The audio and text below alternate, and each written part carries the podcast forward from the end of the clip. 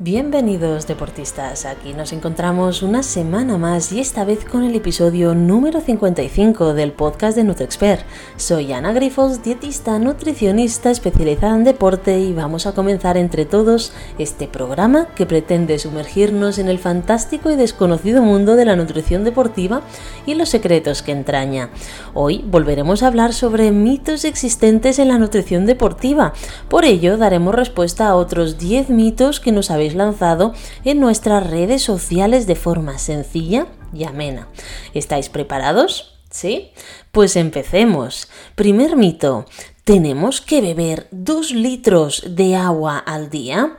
Sí que es verdad que, mm, bueno, ingerir entre pecho y espalda 8 litros, bueno, 8 litros, 8 vasos de agua, que serían estos 2, litros, o cualquier otro volumen similar, no es apto para todo el mundo.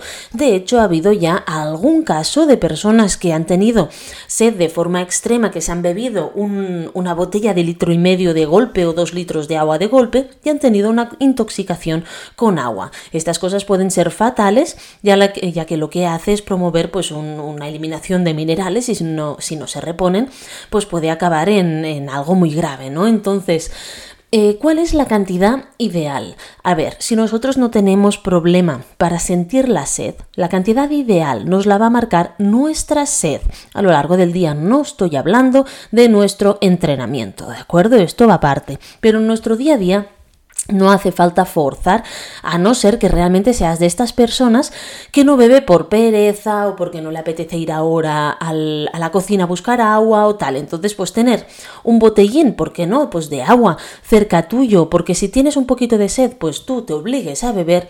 Esto está muy bien, ¿qué ocurre?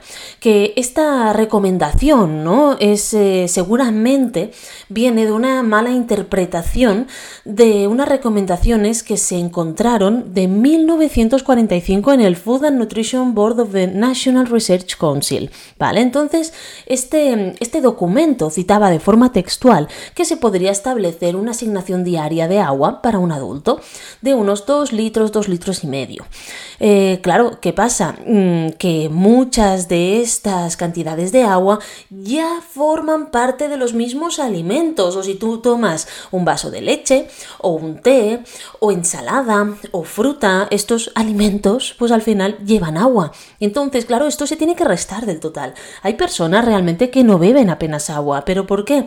Pues porque al igual son personas que ya tienen un consumo de líquido muy importante en base a los alimentos. Eh, por ejemplo, las personas que siguen una dieta vegetariana tienen mayor consumo de líquido intraalimentación en su dieta de día a día que las personas que no siguen una dieta eh, vegetariana. Entonces son cositas que se tienen que tener en cuenta. Lo que sí es verdad que, que si nosotros bebemos sin sed, pues podemos eh, tener una, bueno, una condición más negativa que positiva, ¿no?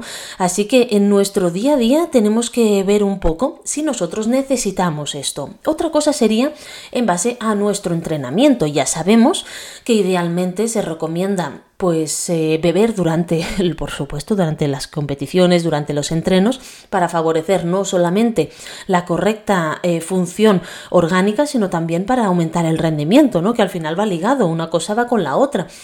Eh, luego en la recuperación, si nosotros perdemos un kilo de peso, pues se tiene que beber entre litro y medio y dos litros de agua, pero esto forma parte del ejercicio, por lo tanto va aparte. Yo ahora me baso en la recomendación esta, en el mito este, ¿no? De los dos litros de agua al día, de los ocho vasos, que a veces nos forzamos y muchos de vosotros me decís, Ana, pero es que yo soy incapaz, es que al igual no lo necesitas, ¿vale? Así que ante la duda, preguntad, porque quizá vosotros no, no os hace falta beber esta cantidad de agua, ¿vale? Otra cosa es una persona, por ejemplo, que no sienta la sed, que tenga alguna condición en la que no sienta la sed, entonces sí se la tiene que forzar a beber. O personas que, oculten la sed, pues también se tiene que forzar a beber, ¿no? Así que tenerlo en cuenta para cuando os pregunten o cuando esta mm, recomendación salga en algún momento de, de nuestras cenas sociales o con vuestros amigos o incluso en vuestro grupo de entreno, ¿vale? Una cosa es durante el ejercicio físico, que aquí por supuesto, sobre todo si es verano, si las condiciones son adversas y estamos en altitud, otra en nuestro día a día, ¿vale? Segundo mito, ¿Es importante hacer cinco comidas al día? Bueno, pues eh, ya os lo estoy diciendo, no, no porque depende también de cada uno de nosotros. Hay personas que necesitan sentirse saciadas en las comidas y entonces prefieren mm, hacer menos cantidad de comidas, dos, tres al día de grande volumen para sentirse absolutamente saciadas. Hay otras que esto no les va bien, que prefieren hacer cinco comidas al día porque al igual tienen digestiones más rápidas y entonces prefieren comer cinco o seis veces. Incluso hay deportistas que llevo que tienen un, una necesidad tan alta de calorías que al final necesitan hacer 6 y 7 porque si no, no cubrimos los requerimientos. Así que realmente si esto ya es variable para la población general que no es deportiva, imaginaros para nosotros como deportistas, ¿vale? Así que tenemos que tener en cuenta esto, que cada persona tiene una situación metabólica, una situación personal y que al final tenemos que mirar también que, no hay, que no puede haber pues nada que nos pueda perjudicar, ¿no? Porque, por ejemplo, si hacemos tres comidas al día, pero luego tenemos un pico todo constante, al igual esta no es tu mejor estrategia. Así que tenemos que ver qué es lo adecuado para nosotros. Ni una, ni dos, ni tres, ni cinco, ni, ni, cien. Al final depende de nuestra situación. No podemos recomendarlo de forma general. Una cosa son las recomendaciones generales que se hacen por necesidad. Más o menos se tiene que hacer, pero todas las recomendaciones dicen entre 3 y 5 pero quizá a ti te va bien dos, a otro le va a ir bien seis, depende del volumen de entreno, depende del género, de si es hombre o mujer, ¿vale? De los gustos, de cómo te apetezca sentirte en las comidas, si prefieres quedarte con un poquito de hambre, si prefieres quedarte saciado. ¿Vale? Entonces también depende de las opciones que escojamos en nuestros alimentos, ¿no? Porque si nos pasamos de proteína, nosotros absorbemos una cantidad limitada de proteína. Si añadimos demasiada proteína, igual no, no lo absorbemos, entonces nos puede perjudicar a nuestro tejido muscular, a la formación de, bueno, a la regeneración muscular, ¿no? Entonces es mejor pues eh, a dividirlo en más comidas, ¿no? Así que realmente fijaros que mm, es algo que volvemos otra vez como en el caso del agua, ¿no? Pues depende, depende de cómo seas, de lo que hagas y de lo que te guste. Así que tenemos que ver eh, que al final se tiene que individualizar todo. ¿vale? Vamos a por una frase, a un mito muy escuchado, ¿no? Que es el hecho de comer de todo con moderación, ¿no? ¿Es verdad que lo habéis escuchado? Esta frase tenía mucho sentido cuando se dijo, eh, y se dijo, fue escrita realmente en un libro en 1981, en un libro que se titulaba Nutrición y Salud, del doctor Francisco Grande Cobian. ¿Vale? En esa época, pues tenía todo el sentido del mundo. ¿Por qué? Pues porque realmente en esa época no había mm, tantas propuestas ultraprocesadas, no había tanto alimento procesado, no había tanta bollería industrial y era todo mucho más natural. ¿O no nos acordamos nosotros de, de cuando era esta época, ¿no? De las opciones que teníamos o no. Pues claro que habían los, típicas bollerías, pero no había tanto como tenemos actualmente. Entonces ahora mismo esta recomendación, pues comer de todo con moderación, pues hay cosas que si no las comemos pues no hace falta, ¿no? Porque podemos comer muchas cosas con moderación o no, pero que sean muy saludables. Porque por ejemplo, si a ti te gustan las ensaladas todos los días, pues bueno, pues hoy la hacemos de legumbre, hoy la hacemos de pasta, hoy de quinoa, hoy de verduras muy variadas con maíz o con boniato, ¿vale? ¿Y es malo comer ensalada todos los días? No. No, el tema está cómo lo mezcles, cómo lo equilibres, ¿vale? Entonces, eh, bueno, mm, tenemos que ver esto. Sí que es verdad que, que, en aquel entonces, pues en, faltaban, eh, pues eh, cuando se hizo esta recomendación, pues faltaban muchos, muchos años, ¿no? Para que hubiera em, entrado en el mercado tantas opciones no saludables para nuestra salud y para nuestro rendimiento. Y entonces, pues todas las opciones que tenían esas personas en los años 80, 70, 60 y 50 eran opciones reales. Entonces ahí la variedad sí que podía ser algo positivo para las personas y decían, oye, come de todo porque no significa que si no te gustan las legumbres las elimines, pues añádelas un poquito, ¿no? Pero, pero realmente eh, ahí podíamos hacer acopio de todos los nutrientes, de todos los alimentos y minimizar así, pues eh, riesgos de, de deficiencias, de carencias, ¿no? Que nos pudieran llevar a la enfermedad, que eso era un real problema en esos años. Pero ahora mismo Si yo tengo una persona que no come guarrerías, de verdad, que le voy a decir que las coma, es como cuando me preguntan, Ana, ¿qué cantidad de, de alcohol es, es adecuado? Ninguna que no nos engañemos, otra cosa es que tú quieras tomarlo, pero, pero, pero la, la, realidad es que ninguna. ¿Y qué cantidad de alimentos ultraprocesados o bollería puedo comer? Pues la realidad es que cuanta menos mejor. Si es cero, mejor. Ahora, claro, sí que es verdad que con las opciones que tenemos, pues yo siempre os digo que tampoco hace falta estar en una cárcel alimentaria y si os apetece, pues como forma ocasional podéis tomarlo en algún momento pero nunca como algo habitual y nunca como algo que es saludable porque con moderación se puede comer de todo, ¿verdad? Pues esto actualmente pues es un real es una es una falacia, es realmente una frase que ya debería de desaparecer de nuestro vocabulario y que lo que está ocurriendo realmente es que tenemos tantas frases antiguas de hace muchos años que hace muchos años tenían sentido y que realmente a día de hoy no tienen sentido y deberíamos empezar a cambiarlas, ¿vale? Entonces, vamos a, por otra frase. Desayunar como un rey, comer como un príncipe y cenar como un mendigo. ¿Verdad que la habéis escuchado un montón de veces? Bueno, pues esto yo me acuerdo que toda mi infancia se vio regida un poquito con esto, ¿no? Parece, eh, bueno, como, como que nos hayan educado para que sea así, si yo ceno más, ostras, como que es malo, ¿no? Y esto me ocurre cuando doy las dietas precompetición sobre todo cuando hay alguien un poquito más preocupado por el peso, ¿no? Y me dice, pero Ana, tengo que cenar tanto. Hijo mío, hija mía, si resulta que tú al día siguiente vas a hacer una competición, tienes que cenar, tienes que rellenar esos depósitos de glucógeno que tienes. Es muy importante. Y entonces tenemos estas frases tan grabadas a fuego dentro de nuestro cerebro por simplemente desconocimiento que nos hace pensar que estamos haciendo algo mal. Bueno, pues no, no estás haciendo algo mal. De hecho, si tú resulta que durante el día no tienes mucha hambre, pero te va viniendo a lo largo de la tarde, pues desayuna más poquito, come un poquito más, merienda y cena bien y no pasa absolutamente nada. Así que tenemos que empezar a cambiar esto porque, como he dicho al principio con el caso del agua y con el caso de las cinco comidas al día, esto va a depender de cada uno de nosotros y de nuestros ciclos. Así que hagamos, hagamos el favor de empezar a ser conscientes y empezar a, a, usar nuestro sentido común, ¿no? Porque si a ti no te va bien cenar poco porque estás inquieto, no duermes bien, tienes hambre, te despiertas por la noche, pues cena más, simplemente. Reorganicemos estas comidas a lo largo de todo el día, ¿vale? Mira, la primera vez eh, que se hizo acopio de esta frase, ¿vale? De, remarcar el desayuno como, como, algo muy importante donde se tiene que comer mucho, fue por Lena Frances Cooper, que fue una dietista norteamericana de inicios del siglo XX. Del siglo XX. Hace muchísimo, hace muchísimo tiempo. Y entonces en la revista Good Good Health, ¿vale? Que se, se publicó para un balneario, eh, ese que fue fundado em, por el señor Kellogg, ¿vale? John Harvey Kellogg.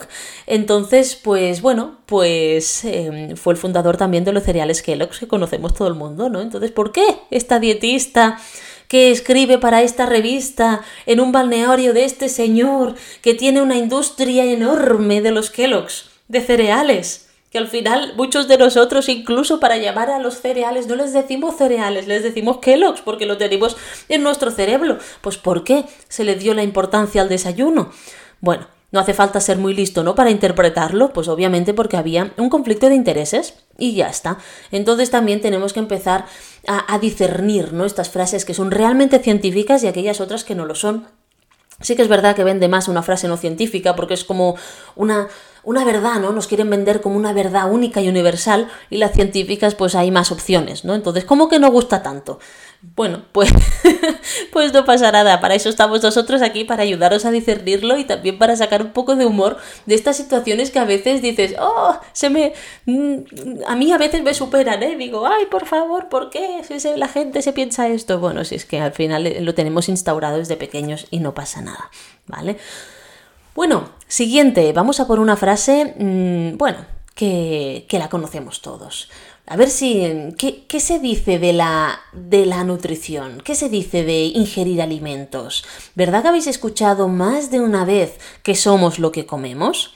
Bueno, pues evidentemente, pues esta es una frase que tenemos que, que, empezar a contextualizar, ¿vale? Cada una de estas frases se usa para, para defender unos intereses, y para defender un supuesto, eh, un tipo de alimentación saludable, ¿vale? Entonces, bueno, si somos lo que comemos, si comes bien, estarás bien. Díselo a esas personas que han comido bien toda su vida y que no están bien ahora mismo, ¿vale? Pues es que depende de muchas cosas, es así, o sea, si comes mal, vale, sí, va a promover que tú estés enfermo, pero, pero también si comes alimentos reales pero de forma desequilibrada, vas a promover que estés enfermo. No porque comas mucha lechuga, vas a estar sano siempre. No porque te comas un... que bueno, esto vamos a... E, esto entraría dentro de otro mito, voy a hacer un 2 por 1 de, de eh, One Apple a Day, Take the Doctor Away, ¿no? De toma una manzana cada día y tendrás al doctor lejos. Este sería otro, otro mito que tenía aquí previsto, que bueno, realmente se solapa con este de somos lo que comemos. Pues depende, porque si tú comes muy mal y tomas una manzana pensándote que te va a ayudar a que no tengas enfermedades, pues a ver, sí, pues un poco va a ayudar, pero como todo, lo otro, no esté bien, seas sedentario, no te muevas, no cuidas tu cuerpo, mm, imagínate además que fumas, pues por muchas, por mucho que comas bien o por muchas manzanas que comas, pues no te va a ayudar, ¿no? Entonces, esto, esta frase, eh, el inicio de todo fue de un filósofo y antropólogo eh, alemán, eh, Feuerbach, ¿vale? Entonces escribió un libro que es sobre la comida para la población, donde incluyó una frase que dice así, si se quiere mejorar al pueblo, en vez de discursos contra los pecados, denle alimentos mejores, porque el hombre es lo que come. ¿Vale? Pero claro, estamos hablando de lo mismo, son frases muy antiguas. Esta frase proviene del siglo XIX, si me, si me reía antes de la dietista del siglo XX, imaginaros, es una frase del siglo XIX. Entonces, eh, tenemos que tener en cuenta que Feuerbach era antropólogo y filósofo, hacía referencia a cuestiones sobre los derechos humanos, relativas sobre todo al acceso de cualquier persona a los alimentos. ¿Vale? Porque antes no siempre se, tenía disponibilidad de conseguir los alimentos. No sobre los aspectos nutricionales que nosotros conocemos hoy en día, porque nosotros ya sabemos ahora que dentro de los alimentos hay todos estos nutrientes, macronutrientes, vitaminas, minerales, ¿no? Pero antes era simplemente el hecho de poder acceder a los alimentos. Entonces, si tú comes, estarás fuerte, y si no comes, no lo estarás y si sigues sin comer, pues estarás enfermo. Pero en, el contexto del siglo XIX, por favor. Hoy día Hoy día no, hoy día lo que tenemos que decir es, bueno, escoge, ¿no? Lo que comas, escoge porque te puede promover que tú tengas eh, pues mayor probabilidad de tener una enfermedad o de tener sobrepeso o de tener pues eh, una composición corporal que, que no te agrade tanto, que no sea adecuada para tu deporte, ¿no? Pero, ¿qué os he dicho yo siempre? Que a lo largo de una temporada deportiva depende muchísimo de cómo estemos en cada momento de la temporada, ¿vale? Porque tú no puedes estar en tu peso mínimo en pretemporada. Tú en el descanso tienes que subir de peso. En la pretemporada tienes que aumentar masa muscular y darle todos los nutrientes posibles a tu cuerpo. Y durante la temporada será cuando iremos moldeando tu cuerpo para que estés perfecto el día de la competición. Y si tienes dos competiciones tipo A, entonces haremos como, como una, una ola, ¿no? Llegaremos ahí en el momento óptimo, volveremos a subir un poquito, ¿vale? Para volver entonces. ¿Por qué? Porque se tiene que respetar al cuerpo también y no intentar siempre estar perfecto porque hay un momento, hay un peso mínimo. Y esto se puede mantener 3-4 semanas como se ha visto antes de que se ponga enfermo, tengamos más problemas inmunológicos y tal. Entonces siempre, pues depende, depende del momento, depende de quiénes somos, depende del deporte que hagamos, de las competiciones que tengamos, que tengamos y entonces tenemos que comer de una forma u otra. Volvemos a lo mismo, somos lo que comemos. Vale, de acuerdo, sí, pero también no, porque depende de lo que hagamos. ¿Vale? No será lo mismo para una persona que para la otra. Vamos a por otro mito, nos quedan cuatro, ¿vale? Que es sobre si la L-carnitina o el chitosan ayuda a adelgazar. es un engañabobos, no hay estudios científicos que lo respalden, ¿vale? Entonces, si conocéis a alguien, por ejemplo, mi tía, yo desde que tengo uso de razón, que sé que ella eh, toma chitosan. Y una vez me lo preguntó, dice, niña, dice, ¿esto va bien? Ya le dije, digo, no hay estudios científicos, para mí no, tieta, creo que te lo puedes eh, ahorrar. Y mira, pues, eh, pues tendrás una economía un poquito mayor, ¿vale? Pues, ¿vosotros creéis que me hizo caso? No, ¿Vale? ¿Por qué? Pues porque tenía tan metido en la cabeza que dice, bueno, no me hace nada, pero quizás sí me hace algo. Pues, pues bueno, pues ¿qué quieres que te diga yo? ¿Vale? Pero, pero al final eh, no tiene evidencia científica detrás de que ayude a adelgazar.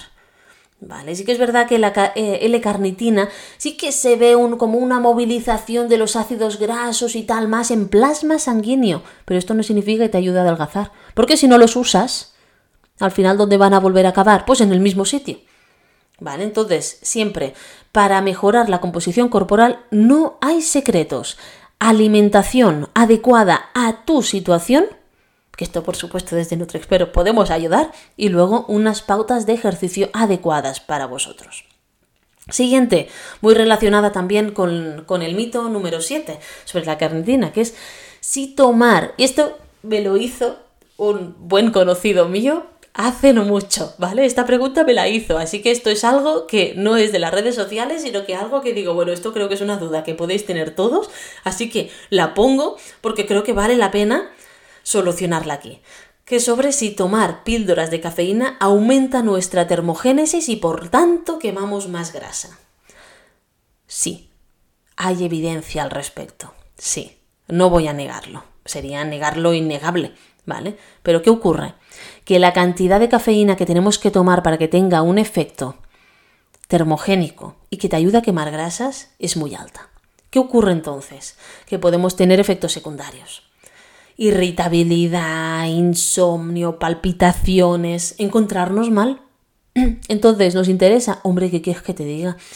Yo creo que antes de un remedio milagroso, pues si quieres, eh, si quieres algo mm, sostenido y mantenido a largo plazo, que no te afecte y no te haga estar inquieto, nervioso, de mal humor, pues yo creo que podemos optar por otras cosas, porque la cafeína tiene algo también muy malo, y es que hay una tolerancia a ella.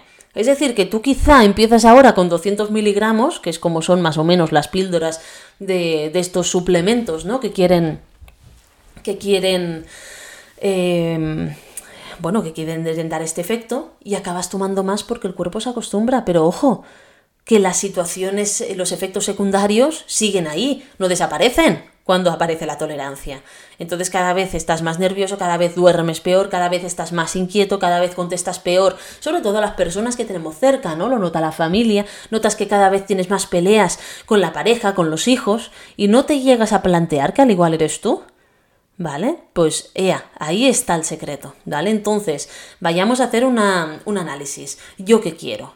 ¿Esto? que me está provocando un montón de efectos secundarios y además no sé ni si me compensa y además está afectando negativamente a mi salud, o hacerlo de forma adecuada, manteniendo y creando hábitos a lo largo del tiempo, haciendo ejercicio, manteniendo un buen descanso, comiendo bien y provocando un déficit calórico si, si queremos quemar grasa. Pues por supuesto, al final, si es que no hay, es que no hay milagros. Algo que, sea demasiado bonito y que, y que vosotros ya veáis que es demasiado bonito como para ser verdad, seguramente no es verdad. ¿vale? Así que por favor, vayamos a hacer, pues a usar otra vez lo que os he dicho, ¿no? El tema de, del sentido común, que a veces en el tema de la alimentación y de los mitos nos hace muchísima falta. Y que lo vemos, ¿eh? Porque nosotros no somos tontos y hacemos así, y miramos hacia arriba y decimos, ¿quieres decir que esto no... Siempre cuando alguien nos intenta vender algo, hay un interés detrás. Pues por supuesto, por eso yo siempre me he negado a vender productos. Hay cada, cada semana hay dos o tres marcas que me escriben, Ana, ¿quieres vender nuestros productos y tal? No, porque si yo vendiera tus productos a mis deportistas tendría un interés detrás y dejaría de ser objetiva. Entonces, yo ya lo sé, que, que me estoy impidiendo unos ingresos extra, pero prefiero tener la conciencia tranquila. ¿Y quieres vender esto que no sé? No, no te preocupes, que si lo veo interesante y yo tengo un deportista que lo necesite, se lo voy a decir, pero para que te lo compre a ti o a una tienda que lo venda. No para venderlo yo. Paso de sacar beneficio en esto. Y esto es, es a, los profesionales que tendríamos de ir, profesionales que no tuvieran ningún tipo de interés detrás. Os pongo un ejemplo. Un futbolista, ¿vale? Que llevo desde hace muchísimo tiempo, pero en el club eh, hubo un cambio de club y le proporcionaron una dietista que, que, que, bueno, que no tenía que pagar, ¿no? Le, no, sí que tenía que pagar, pero le hacían un descuento, que tenían una colaboración y le hacían un descuento muy grande. Bueno, pues yo le dije, ningún problema, si esta chica necesita que yo le traspase información, solo faltaría que me escriba y tal. Pues al cabo de un año me volvió este deportista, dice Ana, mira, prefiero estar contigo, dice, porque, vale, hacía, nos hacía descuento. Dice, pero lo que yo me gastaba cada vez que iba a visitarla, dice, rondaba los 300 euros. Y iba una vez al mes ¿eh? a visitarla. Digo, ¿qué me estás contando? Digo, si, esto triplica, triplica lo que te gastas, o más, o, o, más lo que te gastabas conmigo cada vez que nos visitábamos. Dice, efectivamente. Dice, no, dice, porque me vendía lo que tenía ahí. Ahí está el problema. Que al final los deportistas no somos tontos y lo vemos, y una vez es que te lo venda el primer día porque al igual lo necesitas y tal, y la otra es que te intente vender siempre algo para sacar esta persona un beneficio extra, ¿no? Al final es una, es una perfecta manera de perder clientes. Y yo al final, como quiero mucho mantener mi integridad, mi ética y mi... ¿Cómo, cómo os lo diré? Ostras, sentirme bien, ¿no? Dormir por las noches y decir, hostia, mira, le, no, le he dado lo que necesita, ¿no? Este deportista, no, no simplemente le he encolomado esto para sacar ya un beneficio económico, no. Al final tenemos que valorar esto, de si lo que estamos comprando lo necesitamos. Y esto solamente os lo va a decir una persona que no tenga ningún tipo de interés detrás. Y en NutriExpert hacemos esto, simplemente. Eliminar cualquier tipo de interés. Por eso no queremos comisiones, por eso no vendemos productos y por eso siempre intentamos asesorar viendo lo que es mejor para el deportista. Y a veces es nada. Y la gente se sorprende, pero Ana, no me vas a dar nada. No, si no lo necesitas, ¿para qué te lo voy a dar? Ahora, si lo necesitaras, no te preocupes, que seré la primera en dártelo. ¿Vale? Pasemos al siguiente mito, nos quedan dos sobre si comer sal engorda. Esto mm, mm, me lo habéis dicho bastantes veces, ¿eh? Al principio me quedaba así, me reía, digo, no, digo, ¿cómo va a engordar la sal? No tiene, no tiene componente calórico. Pero me lo habéis dicho tantas veces, ¿no? Y me lo habéis preguntado tantas veces por redes sociales que digo, mira, voy a ponerlo aquí. Porque, ¿qué ocurre con la sal? La sal no tiene calorías, no engorda, no puede engordar, no puede aportarnos grasa, no puede, simplemente, no tiene calorías. Pero, ¿qué ocurre cuando tú comes una alimentación rica en sal, en sodio, que sea salada y al día siguiente te pesas. Pues lo que ocurre, y esto ocurre mucho, por ejemplo, si comemos algo procesado, si nos vamos a una pizzería, no a tomar una pizza o vamos a algún restaurante que la cantidad de sal suele ser más alta. Pues lo que ocurre al día siguiente es que tu cuerpo sí que pesa más, a la báscula. ¿Vale? Sí. ¿Por qué? Porque la sal retiene líquido entonces, seguramente lo que ha ocurrido es que tú estás reteniendo líquido, pero que cuando poco a poco esta sal la vayas perdiendo, este exceso se vaya perdiendo, porque si no tienes ningún problema a nivel renal, a nivel de tus riñones, se va eliminando correctamente, pues esto vuelve a su cauce y vuelves a, tu peso. Y al cabo de uno o dos días dices, ¡uh! He perdido dos kilos de repente. No, no es que lo es que es que no los habías ganado, simplemente era una retención de líquido. Entonces esto sí que puede ocurrir, pero no tenemos que preocuparnos. Yo cuando mi hermana quiso perder 5 kilos y los perdió, y fue maravilloso todo, todo como, como le enseñé, ¿no? Porque a veces con la familia puede ser un poco difícil, pero no, no, con ella fue muy chulo, se pesaba cada día, me, me decía todo lo que comía todos los días, yo le recomendaba si tenía que hacer alguna mejora y tal, y fue unos meses muy chulos. Me decía, Ana, mira, he subido medio kilo de ayer a hoy, no lo entiendo. Digo, a ver, digo, ¿qué comiste ayer? Me dice esto, esto y esto. ¿Y qué lleva esto? Ah, claro, es salado.